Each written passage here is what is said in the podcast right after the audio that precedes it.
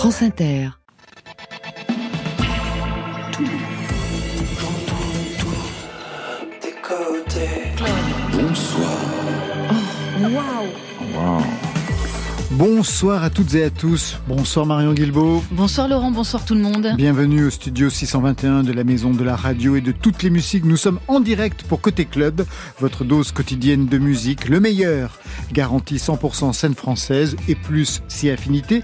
Ce soir, la bande originale est doublement signée Bertrand Bonello et Joseph Danvers. Bonsoir à vous deux. Bonsoir. Bonsoir. Bertrand Bonello, un cinéaste qui connaît la musique et qui signe les BO de ses films, La Polonide, Saint-Laurent, Coma, des BO regroupés dans un album Sound of Bonello, sorti prévu le 6 avril prochain. Pour Joseph Danvers, pas de nouvel album, mais un troisième roman, avec un double fictionnel, Un garçon ordinaire, c'est le titre. Roman d'apprentissage et éducation sentimentale d'un lycéen guitariste et de sa bande d'amis, tous hantés par la mort de Kurt Cobain. Le livre s'ouvre le jour de sa disparition. Marion C'est le retour de l'algorithme musical. Dites-moi ce que vous aimez, je vous dirai qui vous allez adorer. Démonstration avec Bertrand Bonello et Joseph Danvers vers 22h30. Vous êtes un peu notre intelligence artificielle. mais complètement artificielle, ouais. Côté club, c'est ouvert entre vos oreilles. Côté club, Laurent Goumard sur France Inter. Et sans plus attendre, on ouvre sur votre choix dans la playlist de France Inter. Bertrand Bonello, vous avez choisi Damso. La raison de ce choix.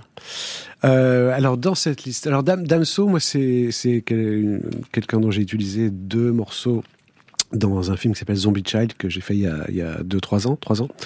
Euh, c'est un film qui tournait autour de la de l'adolescence et j'ai regardé quel était le dernier titre que ma fille avait écouté sur sur euh, la, la plateforme et c'était Damso, je connaissais pas et c'était un titre assez surprenant en termes de texte et donc je l'ai beaucoup écouté et, et en fait je trouve qu'il écrit remarquablement bien et que et j'adore son son. Cœur de pirate sur France Inter.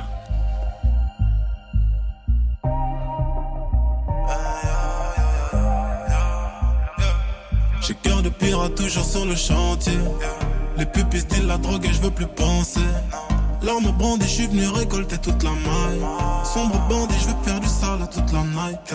J'ai cœur de pirate toujours sur le chantier. Les pupilles disent la drogue et je veux plus penser. L'arme brandie, je suis venu récolter toute la maille. Sombre bandit, je veux faire du sale toute la night. Sombre négro dans le texte, on fait du salvé. L'inspecteur est ravi, police en bas chez lui. Mais son cache à l'abri car c'est qu'il va prendre longue vie. Car très sombre délit, you voit comme Machiavelli, comme la mort n'a que ennemi. Ses potes l'ont kenny, depuis vit dans le délice, dans le cellule comme pas permis, ne pense qu'à make money. Au jour de sa sortie, orgie, drogue, deal, morphine, bitches. Puis un jour est sorti, a retrouvé sa money, a baiser comme pas permis sur le sol, ongle garni comme la mort n'a qu'une seule vie. Comme la mort n'a qu'une seule vie. J'ai cœur de pirate toujours sur le chantier. Les pupilles disent la drogue et je veux plus penser. L'arme brandie, je suis venu récolter toute la maille. Sombre bandit, je veux faire du sale toute la night. J'ai cœur de pirate toujours sur le chantier. Les pupilles disent la drogue et je veux plus penser. L'arme brandie, je suis venu récolter toute la maille. Je veux faire du sale toute la night. Du sale toute la noche, moi je connais déjà la fin. Police dans Tokyo Walkie, ont déjà sorti le machin. Deux roues, regard hostile, le fil rouge cadré profil. J'ai toujours glock que j'ai char, arme de feu et de poing. Avenir, avenir sans lendemain, je sais que je peux d'aille à tout moment. La crosse sur les deux mains, je vise le pouls plein d'oscillations. Globule, revolver, mais se tire sur les passants. Violent dans mes actions, mauvais garçon, agitation. La drogue fait fait. Je plane, je suis à playa face au genou, j'abrite tellement de paix. Une racaille comme pas de le cœur un peu rocailleux, tu fais semblant de m'aimer. Confonds pas insensible avec souffrir en silence. Bien sûr que je suis émotif, l'intérieur érosif, mais ma douleur est aiseuse, patiente, pleine d'endurance au bel. J'ai cœur de pirate toujours sur le chantier. Les pupilles disent la drogue et je veux plus penser. L'arme brandie, je suis venu récolter toute la maille. Sombre bandit, je veux faire du sale toute la night. J'ai cœur de pirate toujours sur le chantier. Les pupilles disent la drogue et je veux plus penser. L'arme brandie, je suis venu récolter toute la maille.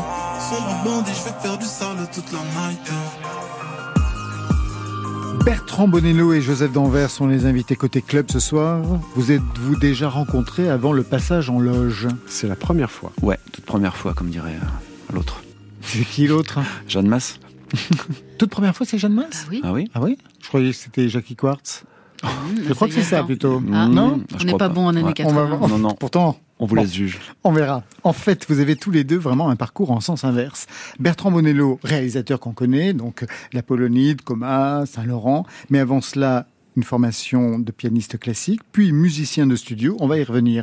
Et pour Joseph Danvers, eh c'est l'inverse. Il est aujourd'hui auteur, compositeur, interprète, romancier, avec au départ une formation de cinéma, la FEMIS, puisque vous avez été chef opérateur. Véritablement des destins croisés.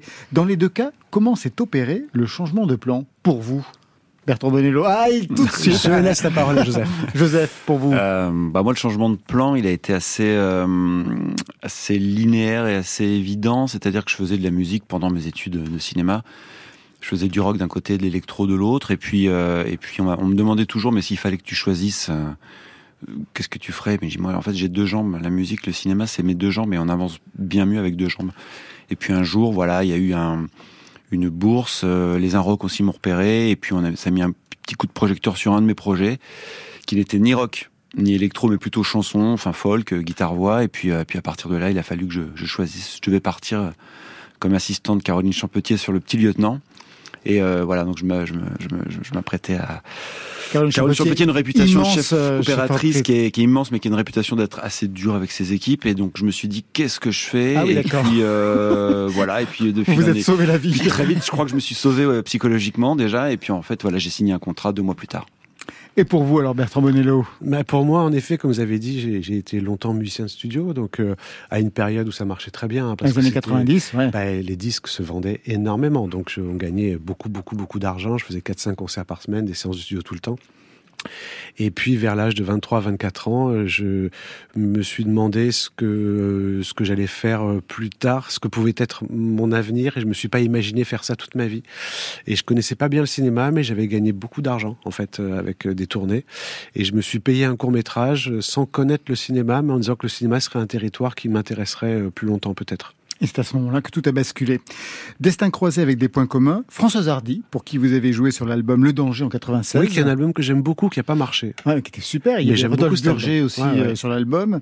Françoise Hardy, dont je lis partout que vous avez écrit pour elle, mais je l'ai jamais vérifié, Joseph Danvers. C'est Mm. de, de, de papier en papier, c'est écrit toujours la même chose. Ouais, il y a des choses. Non, non, en fait, on a travaillé ensemble sur un album qu'elle n'a finalement pas fait. En fait, elle a fait une pause à ce moment-là où je sais plus exactement. Peut-être qu'il y avait des débuts d'ennui de santé. Et c'était juste après le, c'était Alain Bachung, en fait, qui m'avait branché avec elle en me disant, euh, Françoise Hardy aime beaucoup la chanson que tu as faite pour moi, appelle-la. D'accord, mais comment Et puis on s'est rencontrés, on a travaillé pas mal, pas mal de moments ensemble. Et puis c'est vrai que euh, à un moment donné, je lui ai dit, je crois que c'est pas moi que vous cherchez, Françoise. Il y a un petit pas de côté aussi de ma part que je regrette un petit peu maintenant. J'aurais peut-être dû. euh, Bon, de toute façon, l'album c'est pas fait, mais euh, parce qu'en fait, elle essayait de. Elle me disait que l'univers d'Alain pour elle était noir et cauchemardesque. Ouais. Et pour moi, pas du tout. Et c'est vrai que du coup, quand plus j'écrivais pour elle, plus je me disais, j'essayais de mettre un peu de lumière, un peu de, de soleil, et puis je me disais, mais en fait, ça, c'est c'est plus mes textes. Donc il y a eu voilà, euh, voilà. mais c'est vrai qu'on a on a on a passé pas mal de temps à travailler, mais ça fait partie de ces trucs qu'on me ressort souvent, comme la boxe, comme voilà. Donc, euh, Autre point commun, c'est lui. Un pied sur le trottoir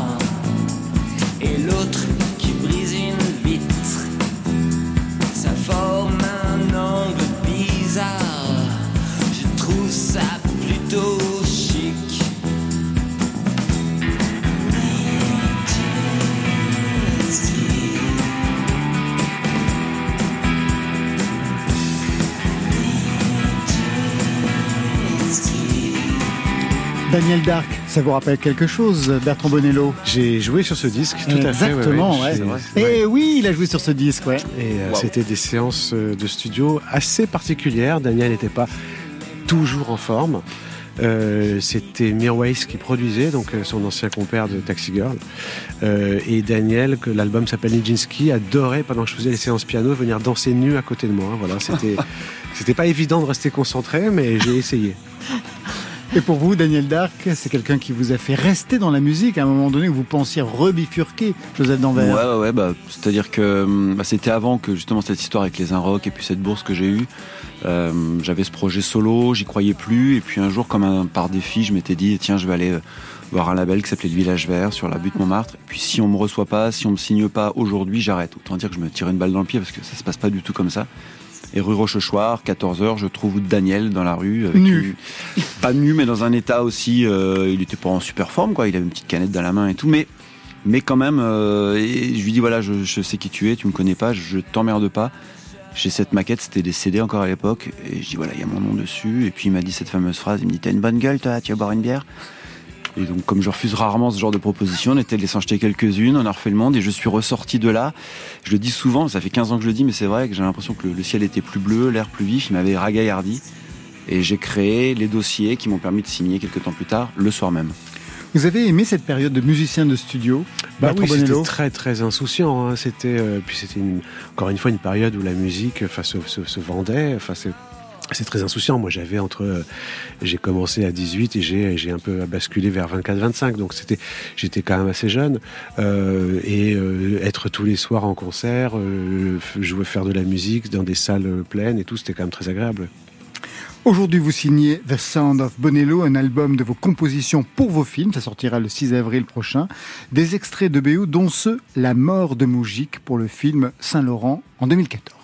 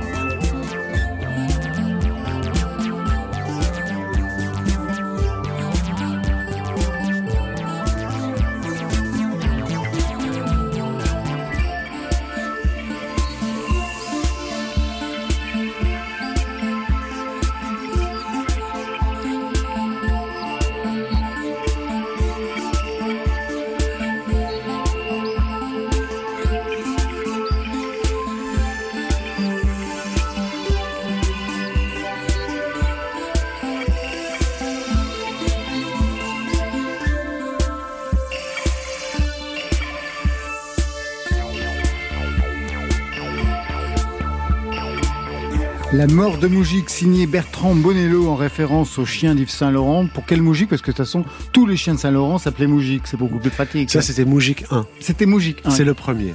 Quelle est l'idée de cette musique pour ce film qui se passait dans les années 70, 80 Un film d'époque en fait. C'est un film d'époque, alors c'était bon. Il faut savoir que quand même, quand on veut mettre des morceaux d'autres personnes, ça coûte beaucoup d'argent. Énormément.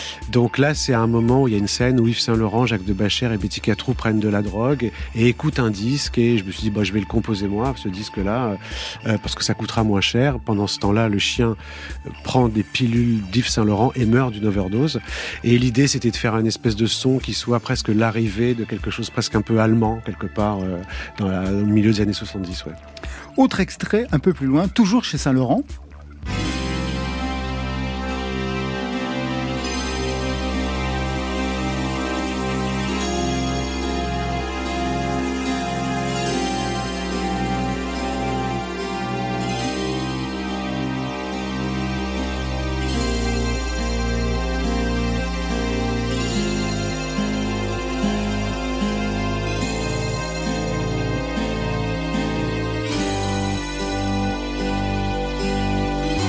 Exercice de style, on pense à Purcell version Klaus Nomi, Exactement, c'était une scène revisitée euh, par Bertrand Bonello. C'était une scène qui se passait dans un club euh, très gai où il y avait un, un- un chanteur qui, qui, qui refaisait un peu ce que Klaus Nomi faisait et pour retranscrire un petit peu oui l'atmosphère de cette époque. Ouais.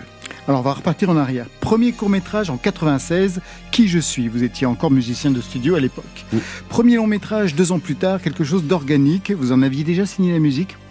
Alors pour quelque chose d'organique, on a fait une espèce de petit groupe avec euh, JP Nataf des Innocents et Mirwais de Taxi Girl et on a fait la musique à trois.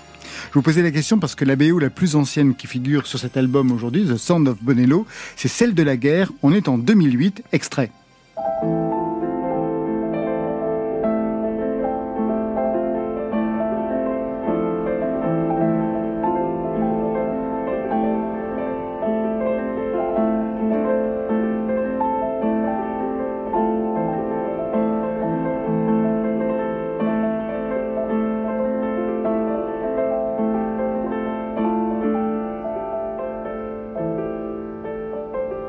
C'est vous au piano C'est moi au piano, et ce Ah, sont des sûr. boucles que j'ai euh, superposées de manière euh, aléatoire.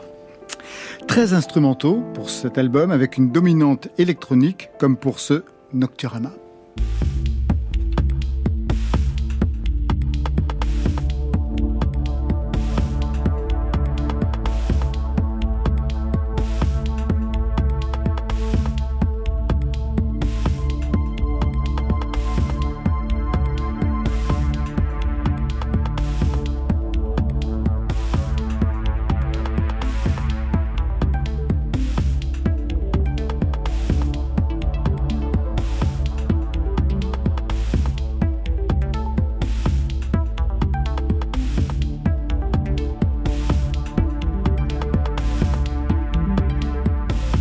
Alors là, on tient la signature Bertrand Bonello, électronique, mais pas électro, vous disiez à l'époque, c'est-à-dire C'est-à-dire que c'est euh, l'utilisation de sons électroniques, soit ça c'est clair, mais pas forcément pour euh, danser. Une électro non dansante qui va plus chercher une espèce de pulsation et, une texture. euh, et en fait, tout le gros du travail, c'est arriver à trouver la, la- texture et la pulsation. Et ça peut être assez long parce que c'est vraiment pas de la dance music, c'est autre chose. quoi. C'est pour aller chercher quelque chose d'assez mental en fait.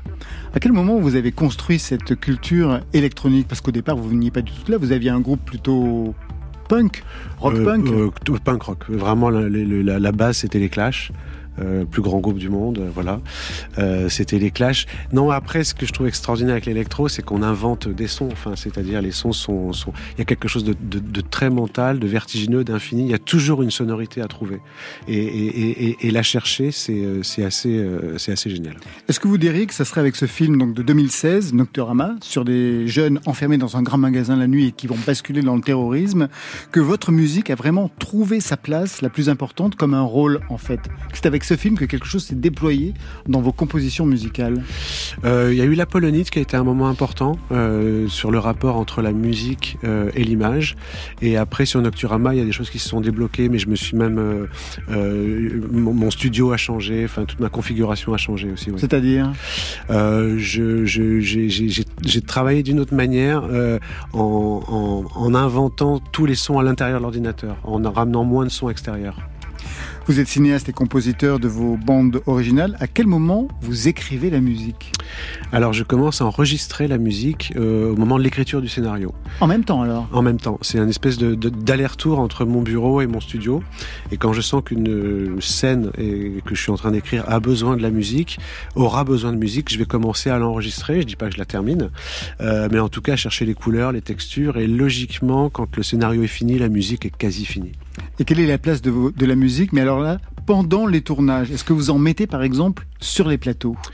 Alors, si je mets de la musique qui n'est pas de moi, c'est-à-dire des, ça m'arrive beaucoup hein, de mettre des morceaux d'autres gens, c'est toujours que les personnages les écoutent. C'est-à-dire que les personnages sont toujours au même niveau que le spectateur. Et là, c'est toujours diffusé sur le plateau. J'essaie de régler tous les problèmes de droit auparavant, Euh, mais c'est, euh, c'est, euh, oui, oui, c'est les personnages et le spectateur sont au même niveau émotionnel du morceau qui passe.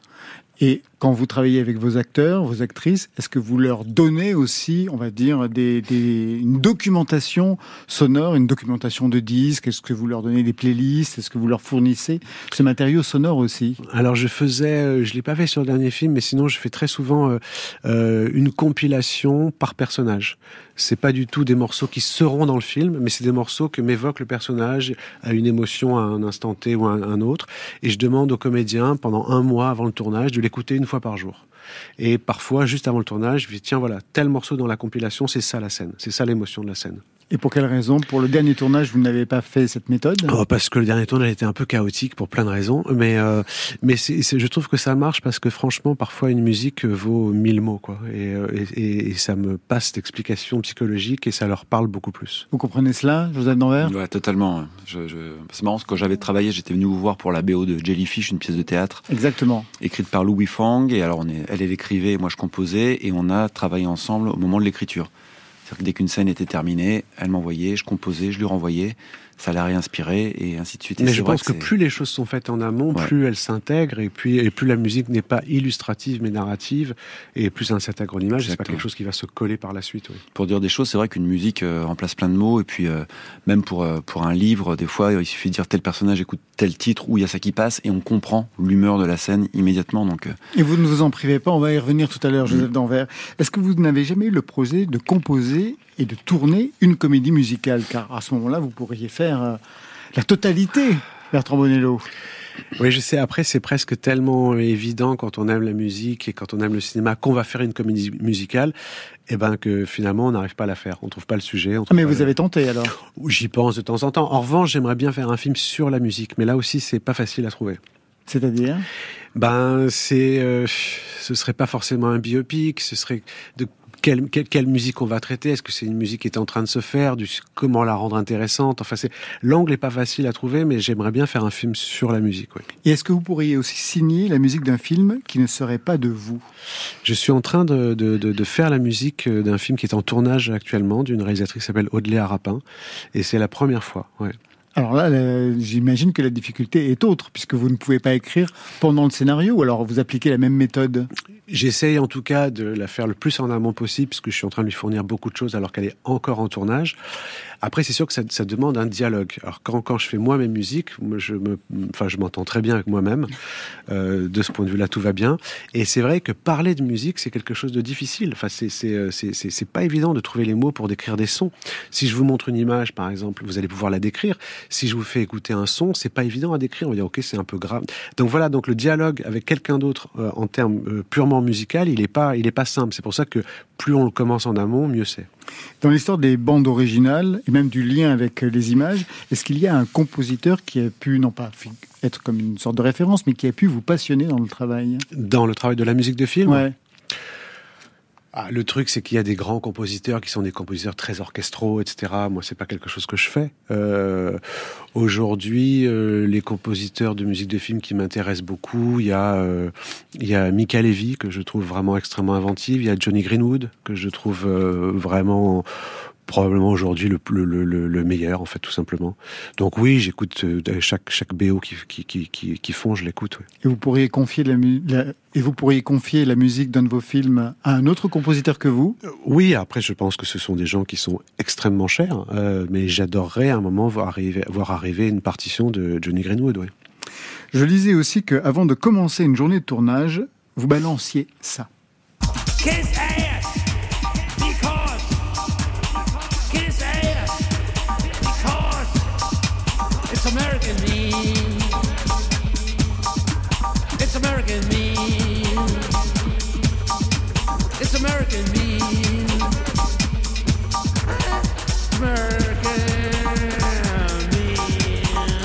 Vous avez identifié Joseph Danvers? Pas du tout. Vous le renseignez, Bertrand Suicide.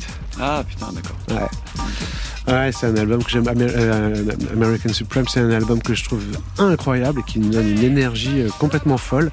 Et c'est vrai que j'aime bien mettre ça euh, les, les 5 minutes avant que je parte de chez moi. Je mets un morceau de ce, de ce disque et je pars tourner. Ouais. Un dernier titre pour la fin, un titre qui n'a rien à voir avec cet album, mais je disais qu'il faisait partie de vos chansons fétiches. Qui me délivrera de ton corps, de tes doigts, de ta bouche, qui me délivrera, qui me délivrera enfin de toi. Près de toi, j'étais comme en prison, au fond Nicole Louvier, on est dans les années 50, le titre c'est Qui me délivrera quel est votre rapport à cette chanteuse et à cette voix, ce titre? Alors, avec cette chanteuse, pas grand-chose, mais avec ce morceau-là, alors je, je, je pense vraiment hein, que c'est l'une des plus belles chansons françaises jamais écrites, voire la plus belle. J'avais découvert ça quand j'avais 20 ans euh, avec euh, c'est Hélène Azera qui était à l'époque journaliste à Libération. J'ai fait une reprise de ce morceau avec Marie-France la chanteuse Marie-France, parce qu'on a joué pas mal ensemble. Et ce morceau, et, je trouve d'une inventivité et d'un courage aussi dans ce qu'il raconte à l'époque où, où Nicole Louvier l'écrit et le chante. Et je trouve ce texte et, son interprétation au-delà de bouleversant.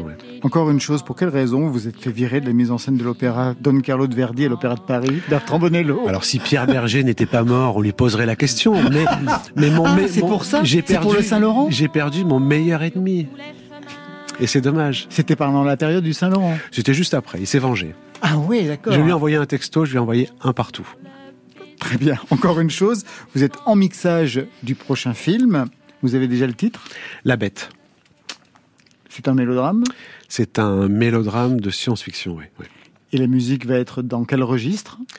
Alors euh, j'ai fait un petit peu d'orchestral. Euh, ah, vous y venez? Oui, j'y viens, j'y viens, ouais, ouais. Mais il y a quand même aussi de l'électronique et puis il y a, y a, pas mal de scènes de boîte de nuit, donc il y a, y a, beaucoup de beaucoup de scores aussi. Il y a beaucoup de scènes de boîte de nuit en tout ça, des gens qui dansent chez vous? J'adore filmer les scènes de boîte de nuit. C'est difficile à faire, hein, c'est difficile à faire, mais j'adore ça. Il y en avait dans Saint Laurent, il y en avait dans, bah, dans bien sûr. Alors des gens qui dansent, il y en a dans tous mes films. Dans tous les films, ouais. Vous êtes un bon danseur? Euh, c'est aux autres de le dire, mais j'aime bien danser. Manifestement. À votre tour, Josette Danvers, d'élire un titre dans la playlist de France Inter, et votre choix s'est porté sur Yoa, le titre Paroxétine. Pour quelle raison? Euh, Parce que j'ai cherché dans les titres que vous m'aviez envoyés un titre que je ne connaissais pas. Je connaissais la plupart, et puis je me suis dit que c'était une jeune chanteuse, donc je suis allé écouter ce qu'elle faisait. Et j'ai trouvé ça vachement bien. J'ai trouvé, j'ai trouvé irrévérencieuse, je la trouve assez originale dans cette vague euh, française euh, dite urbaine qui est de plus en plus homogène, je trouve. Et là, elle a un petit truc en plus, donc euh, voilà, j'ai choisi Yoa.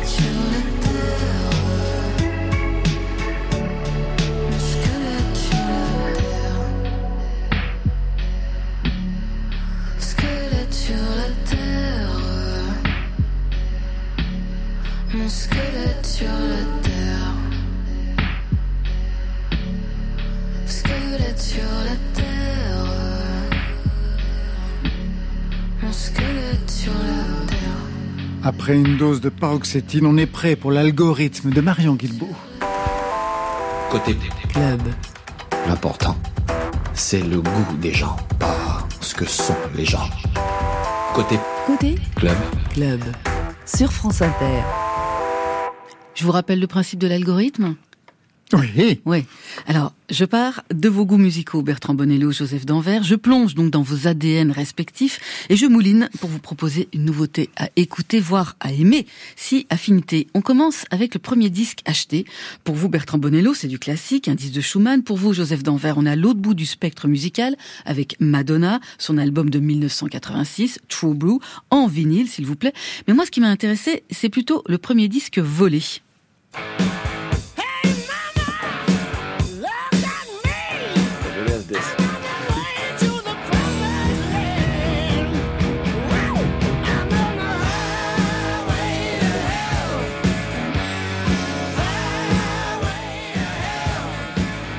ACDC Highway to Hell euh, en 79. Qu'est-ce qui a motivé cet acte de délinquance, Bertrand Bonello? Bah, que j'avais pas euh, l'argent pour me l'acheter et qui venait de sortir le jour même et qu'il me le fallait absolument. Comment vous écoutez ce son aujourd'hui? Oh, toujours très bien. Toujours très bien. Je trouve que c'est un groupe qui n'a pas, pas, qui a pas vieilli. Quoi. C'est, euh, euh, voilà, c'est des- c'est ça, vient du blues, c'est assez simple, c'est, c'est très bien produit. euh, non, non, je l'écoute toujours avec plaisir. Vous avez piqué à la FNAC? C'était où? Oh, c'était non, c'était un petit disquaire à En Nice. plus, oh mon Dieu, Je mon sais. C'est mal, mon Dieu, Ah mais oui, mal. bien sûr, niçois. Oui. Ouais. Pour vous, Joseph Danvers, le basculement du côté obscur de la force, c'est un peu plus tard, on est en 94 avec ce son-là.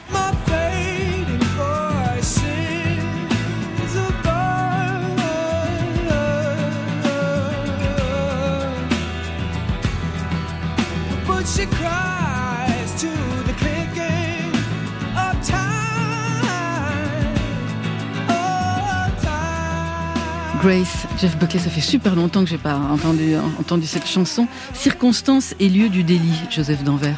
Euh, alors j'ai pas volé celui-là en fait. Ah ouais J'ai volé la Black Session de Frank Black. Ah, parce que vous aviez l'argent pour celui-là, mais pas pour la J'avais la l'argent pour un des deux et c'était pareil. Il me fait, les deux sont sortis quasiment le même jour, je crois. J'étais en fac à Dijon et euh, bah, il me les fallait.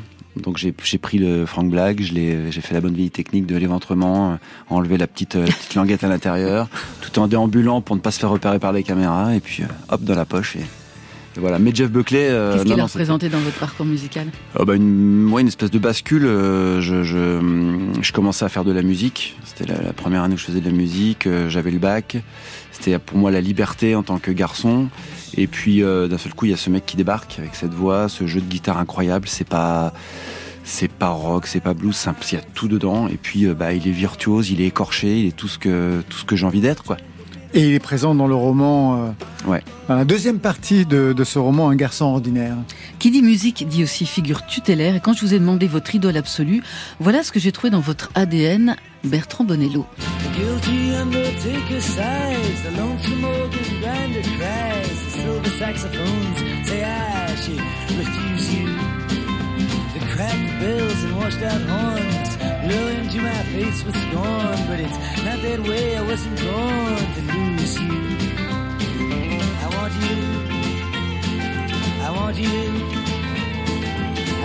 I want you. Bob Dylan 1965 sur l'album Blonde on Blonde, c'est aussi, paraît-il, la chanson que vous auriez aimé écrire. Oui, enfin après Dylan, pour moi, c'est c'est c'est euh, il, il- il représente la, la, la perfection à tout endroit. Enfin, euh, c'est pas juste ses chansons, c'est juste euh, qui, qui il est, ce qui ce qui dégage, comment il fuit, comment il n'arrête plus jamais de faire des concerts. Enfin, c'est euh, on l'a pas appelé le prophète pour rien. Enfin, ça, son autobiographie est géniale.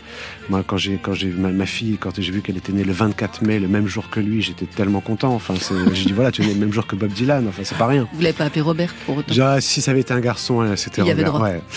Mais euh, et, et I Want You parmi euh, oui, c'est une chanson que, que c'est la plus peut-être une des plus faciles qu'il ait, qu'il ait, qu'il ait écrite. Et en même temps, à l'intérieur du texte, il y a, des- il y a une noirceur complètement dingue.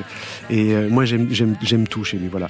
Et là, Godard vient de mourir, et pour moi, il reste plus que Bob Dylan, quoi. Ouais. De votre côté, Joseph Danvers, votre héros est un crooner gothique australien. Some kept safe for tomorrow. On this night, silver star spangled. The bells from the chapel went jingle, jangle. You love me? Do you love me? Do You love me? Do you love me? You love me? Do you love me?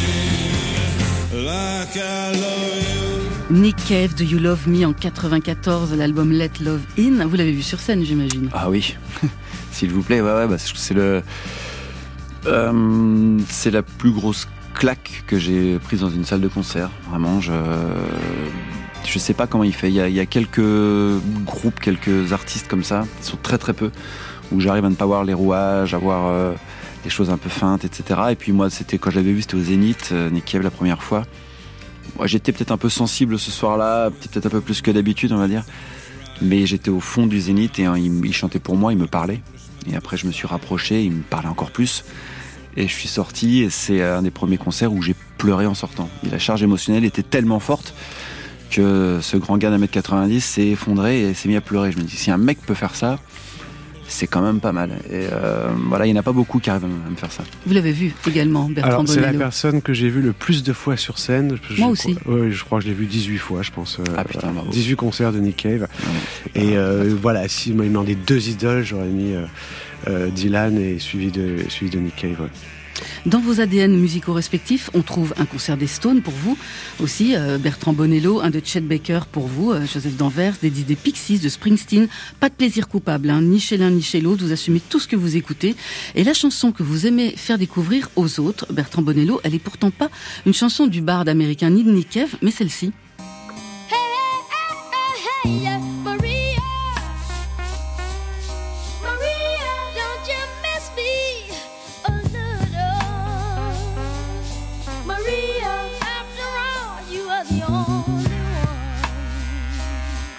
Maria de Michael Jackson, 1972, n'est pas encore le King of Pop. Qu'est-ce qui vous plaît dans ce titre? Alors d'abord, je trouve qu'il y a une bon, il y a cette espèce de voix qui est une voix d'enfant hein, quand même, hein, avec derrière une parce que là vous avez mis juste un bout du morceau, mais le morceau monte, monte, monte en orchestration, en chœur, etc. Ça devient une pure soul, etc. Et je trouve ça incroyable que quelqu'un d'aussi jeune arrive à chanter euh, une chanson d'amour dont probablement il ne comprend pas les sentiments, mais c'est les sentiments de la musique. Euh, et il y a tout le Michael en devenir. Enfin, c'est, euh, je trouve ce morceau complètement dingue et très inconnu. Pour vous, Joseph Danvers, c'est celle d'un artiste français, Thousand, alias Stéphane Milošević. En lui ôtant la vue, tu levais le voile qui vous départageait le rêve et toi.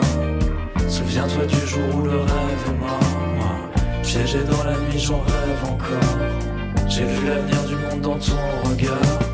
Je jure sur la tête de Robert Ménard. Dans de nombreux bras, de nombreuses fleurs, j'ai vu par les yeux de mes sœurs. La vie de mes sœurs, Thousand, c'est une des chansons de cet album, Le Tunnel Végétal, sorti en 2021. Un mot sur ce titre? Euh, bah, en tout cas, non plus sur l'artiste. C'est le genre de mec qui peut placer Robert Ménard, Xantia, des, voilà, le coffre de la Xantia Papa. Enfin, il y a des trucs. euh, Il est d'une poésie folle. euh, il est d'une élégance et d'une classe également. et puis, il fait partie de ces, de ces hommes. euh, je dis bien de ces hommes parce qu'en tant qu'hétérosexuel, c'est important ce que je vais dire, qui me font vibrer. C'est-à-dire qu'il y a un truc où je suis, ça me fait vibrer. Il y a, il y a Jérôme Coudan de Deportivo, par exemple. Il y a ces chanteurs français parfois. Il y a quelque chose, je sais pas pourquoi, ça vibre en moi. Et, euh, et lui en fait partie. Et euh, c'est devenu un ami. Il a ouvert pour moi Café de la Danse d'ailleurs sur le dernier album.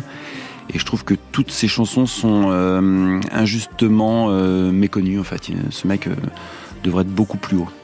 Alors c'est le moment fatidique, je reprends vos ADN musicaux respectifs, beaucoup de musique anglo-saxonne, toujours inspirée, parfois radicale, avec des incursions électro pour tous les deux, bref, ça part dans tous les sens.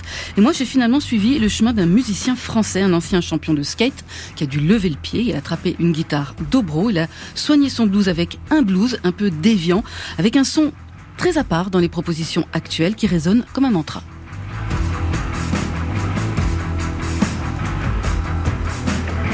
À dernière âgée.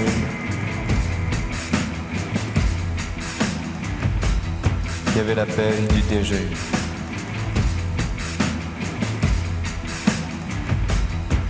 Dans son smoking, la garfelle. Elle irradiait comme un iceberg.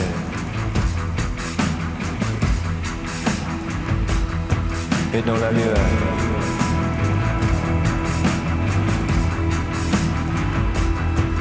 rétroprojecteur. Elle m'a offert son sourire ravageur. Son sourire ravageur. Son sourire ravageur. Son sourire ravageur. Son sourire ravageur. Foudroyé.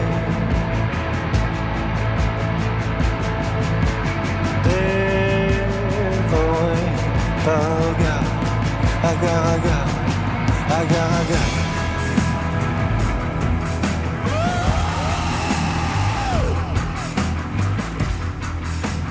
Le chanteur c'est Kepa, le titre c'est Agar, Agar, Agar. C'est le premier titre d'un futur album, le troisième attendu pour l'automne. Alors est-ce que vous validez cette proposition de l'algorithme de Côté Club Mais Bertrand complètement. Bonello Complètement. J'écouterai l'album. Ok. Et vous, Bah, je vais en faire de même alors. Caramba, ça a encore marché. Ça a encore marché. Quelle intelligence. Pas du tout artificielle. Côté. Club. Côté Club,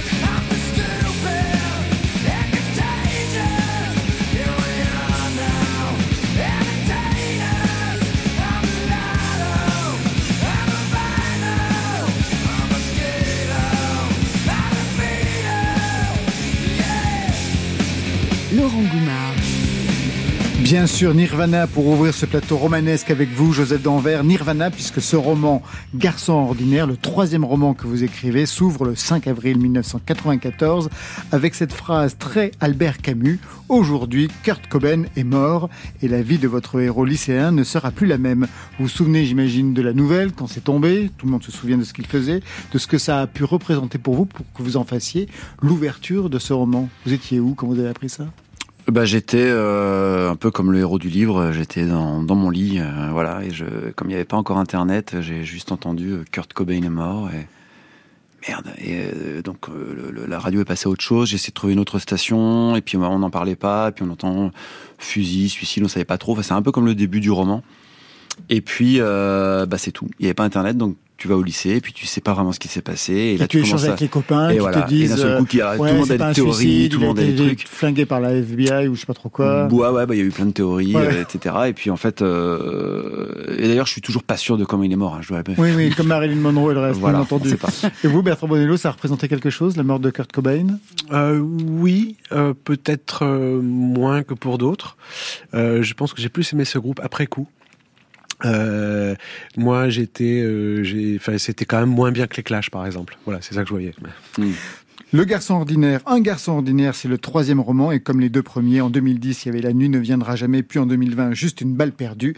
Il est question de musique et de parcours, ici celui d'une bande de six potes de lycée, Karim, Sakina, Alice, Tom, Yuri et le narrateur de 17 ans. 94, c'est l'année du bac, c'est la fin de l'adolescence pour ces lycéens confrontés à la vie de famille, des parents parfois absents pour certains. Pour le narrateur, lui qui est fils unique, pas grand chose à déclarer, ça va. Le père râle en écoutant France Inter, bon, qu'on connaît. La mère est bonne cuisinière, milieu familial pavillonnaire. Ce n'est pas le cas de tous. Tom a des parents complètement blindés et pour Karim, c'est la cité des œillets.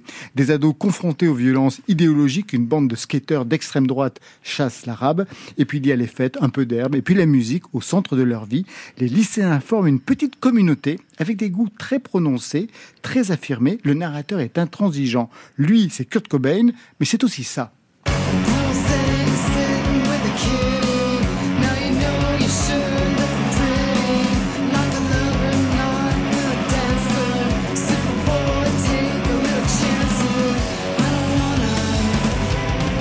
Sonic Youth, ok, mais certainement pas ça.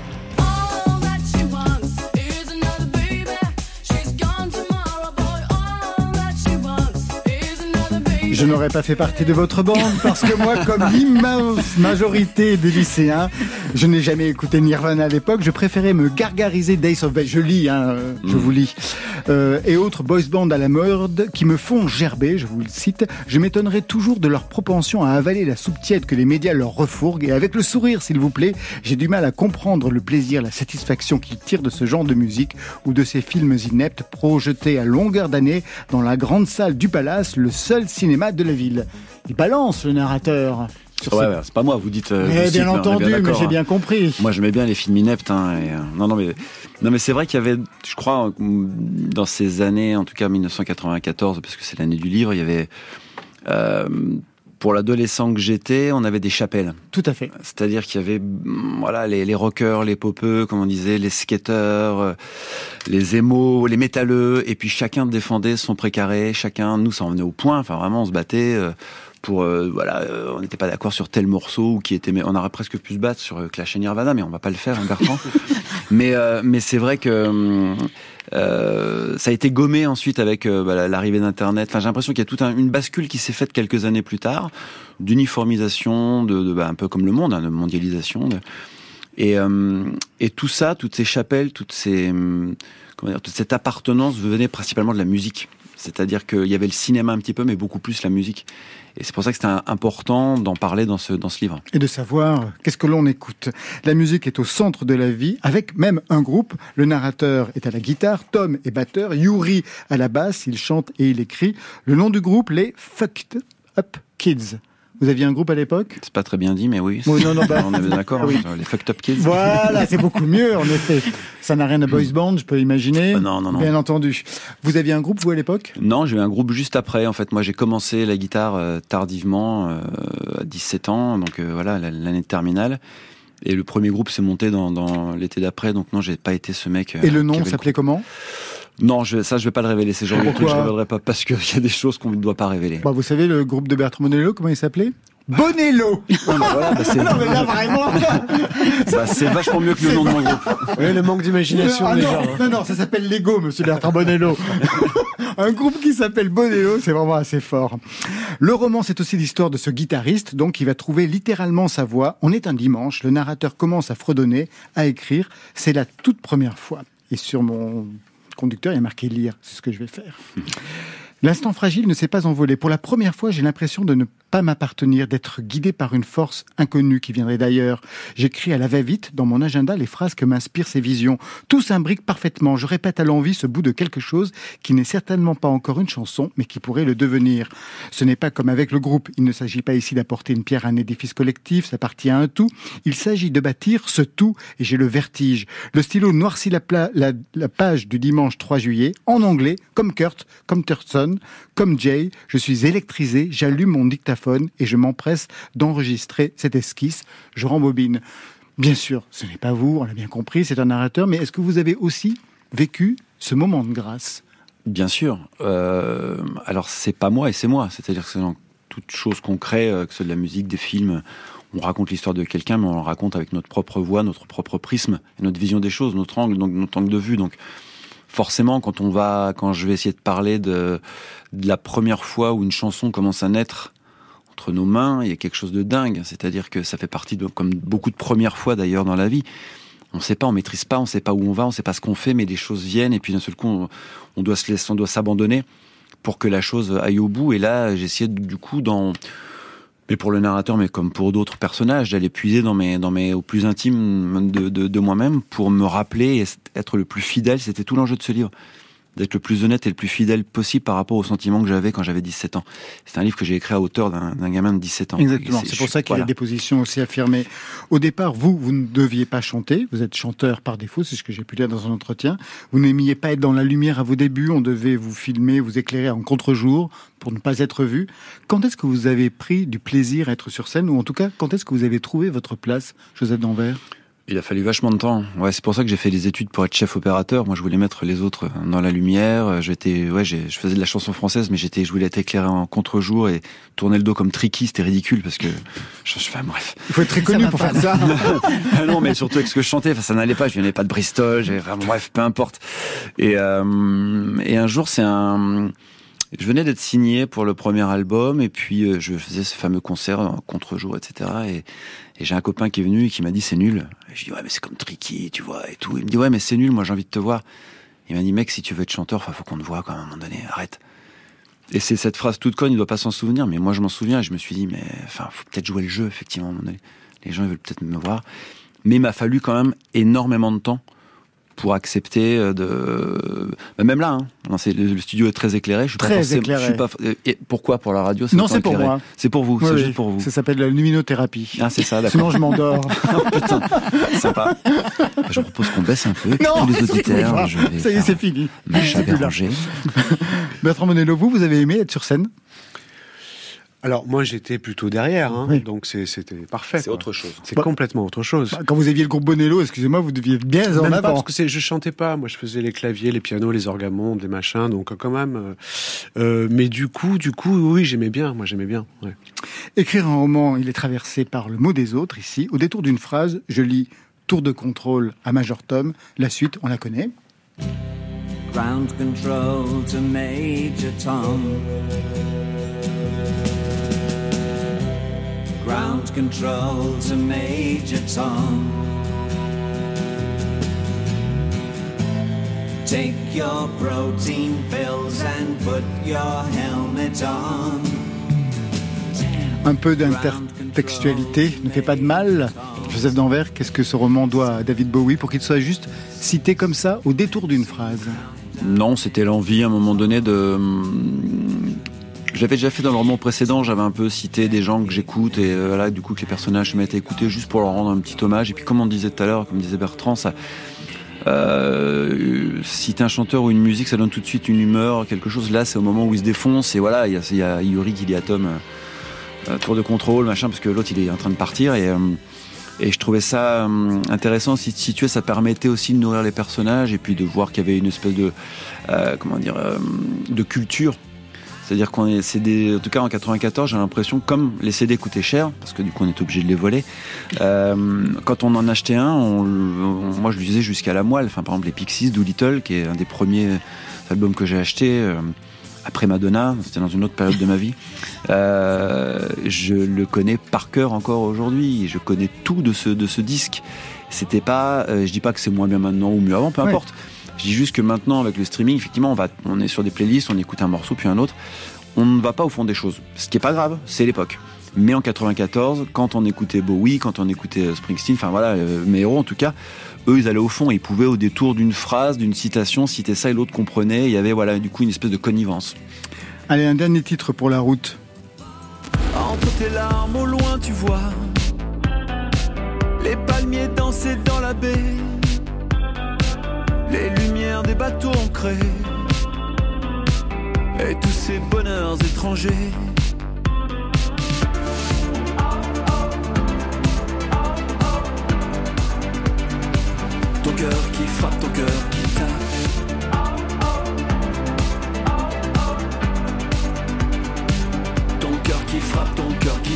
Le titre, c'est Esterel, parce qu'on reçoit un romancier, mais on n'oublie pas non plus l'auteur, compositeur, interprète que vous êtes, Joseph Danvers. Là, c'est un extrait de Doppelganger. L'album, c'était le cinquième en 2021. Vous travaillez au prochain? Ouais, je suis en train de. Moi, j'ai déjà quand même pas mal de chansons euh, écrites et pré-produites. Ouais. Mais je me. Voilà, je suis dans. Comment on va dire? Comment on va dire Comment on va dire? Euh, Je réfléchis beaucoup, en fait. Voilà. Je réfléchis à la manière de faire les choses. Je réfléchis. Qu'est-ce que c'est que de faire de la musique en 2023 Enfin, Bah, justement, franchement. Donc, euh, il y avait eu un article dans le Figaro euh, entre, sur Armand Méliès et moi-même qui nous demandait voilà, comment on avait connu l'avant et qu'on connaît le maintenant, comment on se positionne par rapport à tout ce qui est voilà, le streaming, les algorithmes, le fait de faire des chansons maintenant dictées par, euh, des, par des ordinateurs. Enfin, il faut faire. euh, enfin, ce fameux truc sur l'abolition du troisième, du troisième couplet, Ouais. des- le hook qui vient au tout début. Enfin, il y a tout un dictat. Je me demande si je suis prêt. Quand on a écouté tous les artistes là, qu'on a. Enfin, je, je- je m'arrête avant Joseph Danvers, on va jusqu'à Bowie et quand on parle de Dylan, etc. Voilà, par exemple, Kurt Cobain, je dis toujours Kurt Cobain avec ses gilets en laine, euh, un mec défoncé, c'est plus la trou, il serait signé par personne parce qu'au niveau de l'image, il véhiculait rien. Pour nous, il véhiculait énormément, évidemment, mais il vaudrait rien de nos jours. Je pense qu'un Dylan non plus. Donc, euh, non pas que je sois euh, euh, étranger à mon époque, pas du tout. Mais justement, je me pose des questions pour essayer de faire les choses correctement, comme il faut, comme je les ai toujours faites avec ce roman ou avec tous les albums, avec le cœur, avec les tripes, et de pas me retrouver dans une espèce de, comment on va dire, de, je veux pas faire de pas à côté, quoi. Je vais être vraiment bien dans mes chaussures. Donc c'est pour ça que je dis, les titres que je fais, les chansons que je fais, j'ai envie de bien réfléchir à comment les composer et ensuite comment les sortir. Eh bien, ce sera le mot de la fin.